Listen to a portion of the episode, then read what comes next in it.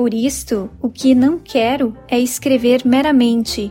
Não penso em deliciar o leitor, escorrendo-lhe na alma o mel do sentimento, nem em dar-lhe comoções de espanto e de imprevisto. Júlia Lopes de Almeida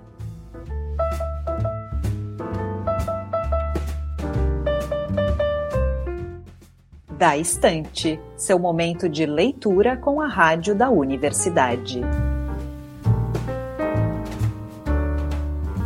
Olá, queridos ouvintes, eu sou Liz de Bortoli e estamos chegando com o Da Estante deste domingo aqui pelos 1080 da Rádio da Universidade, pelo site radio.urgs.br e nas principais plataformas de áudio.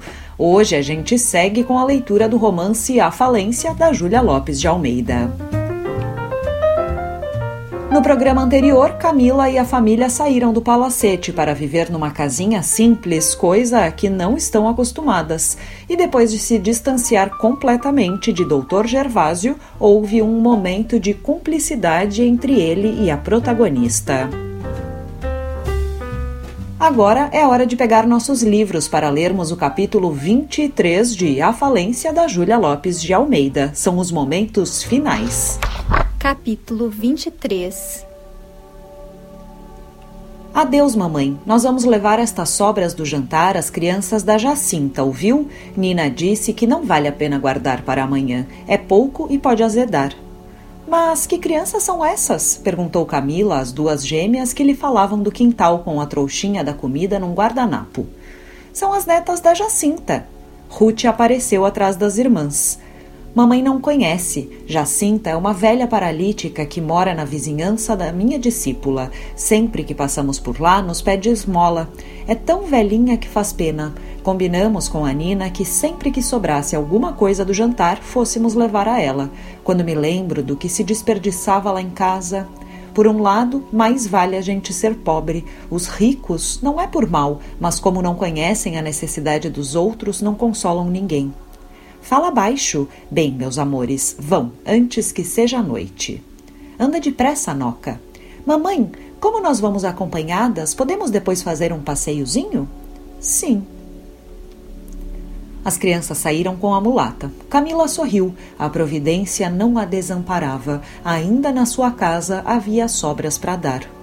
A tarde caía com lentidão. A viúva, derreada na cadeira de balanço da sala de jantar, olhava pela janela aberta para a grande amendoeira do quintal, cujas folhas cor de ferrugem caíam espaçadamente com um rumor tímido. Invadia uma grande tristeza, um desejo vago de fugir, de sumir-se na transformação de uma essência diversa. A sua alma amorosa crescia-lhe dentro do peito na ânsia do calor do abraço e do sabor do beijo. Não podia mais. As roupas negras sufocavam-na, lembravam-lhe a todos os instantes aquele minuto inolvidável que se lhe fixara na vida, que se repetia sessenta vezes em todas as horas e de que ela não se libertaria nunca. Nunca? Quem sabe? A sua carne forte acordava de um longo letargo com frêmitos de mocidade, capaz de todos os prodígios. Se a paixão que ela via arrefecer nos olhos de Gervásio se reacendesse, se ele voltasse a amá-la com aquele amor antigo, todo de extremos, se ele voltasse. Na palidez da tarde moribunda, a grande amendoeira desnudava-se tranquilamente. Camila olhava para ela, invejando-lhe a serenidade, quando sentiu passos. Voltou-se. Gervásio sorria-lhe da porta. Vem, murmurou ela então, num triunfo, estendendo-lhe os braços. Ele precipitou-se. Enfim, voltas a ser minha, a ser minha. Espera, sossega, a Nina está em casa. Que importa a Nina? Cala-te. Oh, eu já não posso mais. Muito juntos, com as bocas quase unidas, eles repetiam as mesmas palavras de outrora, que soavam agora aos ouvidos de Mila como novas. O céu ia mudando de cor, as folhas da amendoeira desprendiam-se céleres e com frequência. Dir-se-ia uma tarde de outono e era apenas o começo do verão. Camila, reentrada no seu sonho maravilhoso, parecia iluminada. O médico puxou-a para si, ia beijá-la quando a Nina apareceu na sala com modo disfarçado. Querem luz? Como as meninas estão tardando? Gervásio não respondeu. Achou-a importuna. Camila disse com meiguice: É cedo, minha filha. Ficou depois por muito tempo calada, recolhida na sua alegria. Era como se a tivessem encerrado em uma redoma luminosa e cheia de perfumes, em que houvesse outra atmosfera que lhe alterasse a natureza, isolando-a de tudo o mais. As roupas do luto não lhe pesavam, semelhavam rendas levíssimas. Pela primeira vez, a imagem do marido no último momento se lhe apagou da memória.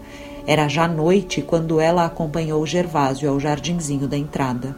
Ele sentiu a trêmula numa comoção de virgem, como se aquele velho amor pecaminoso fosse um amor nascente. A sua voz, lenta e grave, tinha inflexões tímidas, e a brancura da sua carne, tantas vezes beijada por dois homens, parecia-lhe na sombra de uma imaterialidade puríssima. Agora és só minha, só minha, dizia Gervásio, apertando-lhe as mãos com força, quando um homem se aproximou do portão e o empurrou.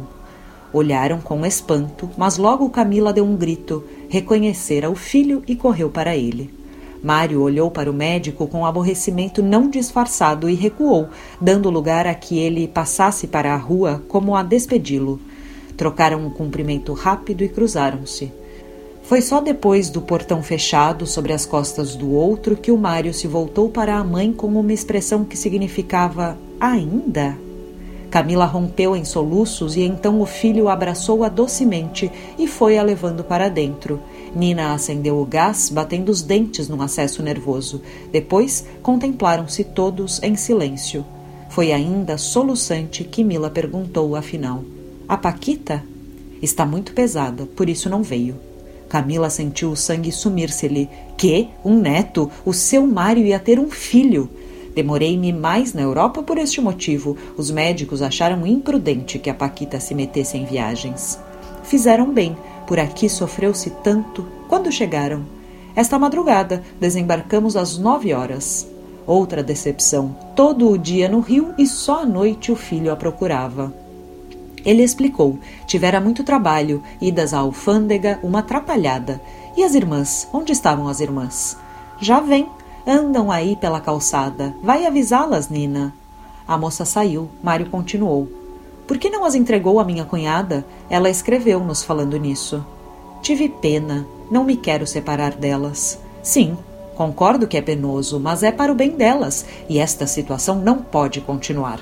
Paquita é uma mulher sensata, mesmo a bordo determinou tudo da melhor maneira. Lia e Raquel vão para a casa de minha cunhada. Ruth irá morar conosco. Isto até lhe facilitará um casamento, coisa sempre difícil para uma moça pobre, e Nina tem o recurso de ir para a casa do pai. E eu? A senhora, visto que agora é livre, por que não se há de casar? Camila tornou-se rubra e escondeu o rosto nas mãos. Mário não soubera reprimir-se e já agora prosseguia. Acho preferível o casamento à continuação desta vida. Perdoe-me que lhe diga, mas suas filhas merecem outros exemplos. As mãos de Mila, geladas, apertaram com mais força o rosto em fogo. Mário falou ainda. Ele premeditara o seu discurso ao lado da previdente Paquita, mas a língua recusava-se a repeti-lo inteirinho no seu rigor de forma decisiva vinha como uma espada, cortando todos os nós. Prevalecia-se da sua autoridade de homem. A mãe teve nojo e, num só grito, explodiram-lhe todas as queixas. As faces, de vermelhas, tornaram-se lívidas, as mãos e os beiços tremiam-lhe. Avançou. Vá dizer a Paquita, a sua prática e sensata Paquita, que eu não preciso do dinheiro dela, ouviu? Não se demore que ela é capaz de bater em você. Mamãe, Perversos, vir de tão longe o meu filho para me dizer isto, o meu filho, e eu que tinha tantas saudades. Mamãe, a senhora é injusta. Injusta é ela, que me quer separar de todos os filhos e te ensina a faltar-me ao respeito. Acham que tenho sofrido pouco? Acalme-se e reconhecerá que temos razão. Paquita é um anjo, um diabo do inferno. A senhora está me ofendendo. E ninguém me ofendeu? Diga, ninguém me ofendeu? Sossegue, tudo se há de arranjar. Bem sabe que eu não tenho nada, a fortuna é de minha mulher, mas nós lhe daremos uma mesada, visto que. Recuso! Não quero nada dessas mãos. O meu filho morreu no dia em que se casou. Se o envergonho, é melhor fingir que não me conhece. Vá-se embora. Mamãe! Vá-se embora, eu não preciso de nada. Suas irmãs saíram para dar uma esmola. Temos sobras em casa. Que castigo, meu Deus!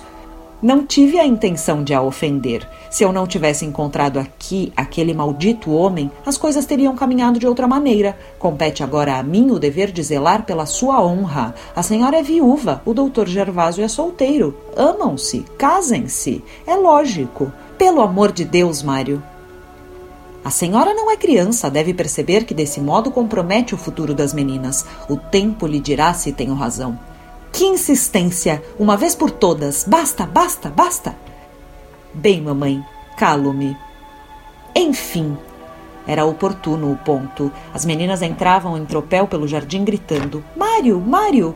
Ele chegou à porta, agitadíssimo, e estendeu os braços a Ruth, que lhe pareceu muito magrinha, já de vestido comprido como uma senhora. O abraço evocou em ambos a lembrança do pai. Mário semeou beijos e lágrimas nos cabelos da irmã na sua primeira efusão de ternura.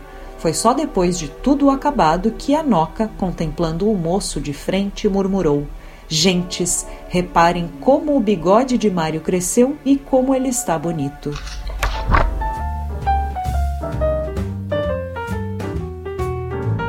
Este foi o 23º capítulo de A Falência da Júlia Lopes de Almeida. O programa de hoje já está disponível nas plataformas e no site da rádio em radio.urgs.br.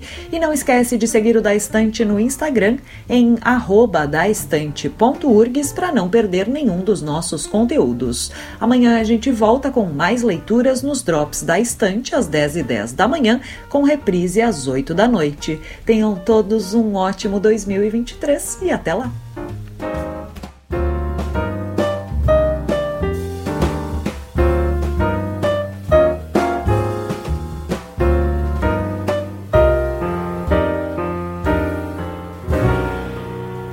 Nesta edição trabalharam Liz de Bortoli, Mariana Sirena, Júlia Córdova e Alexia Souza.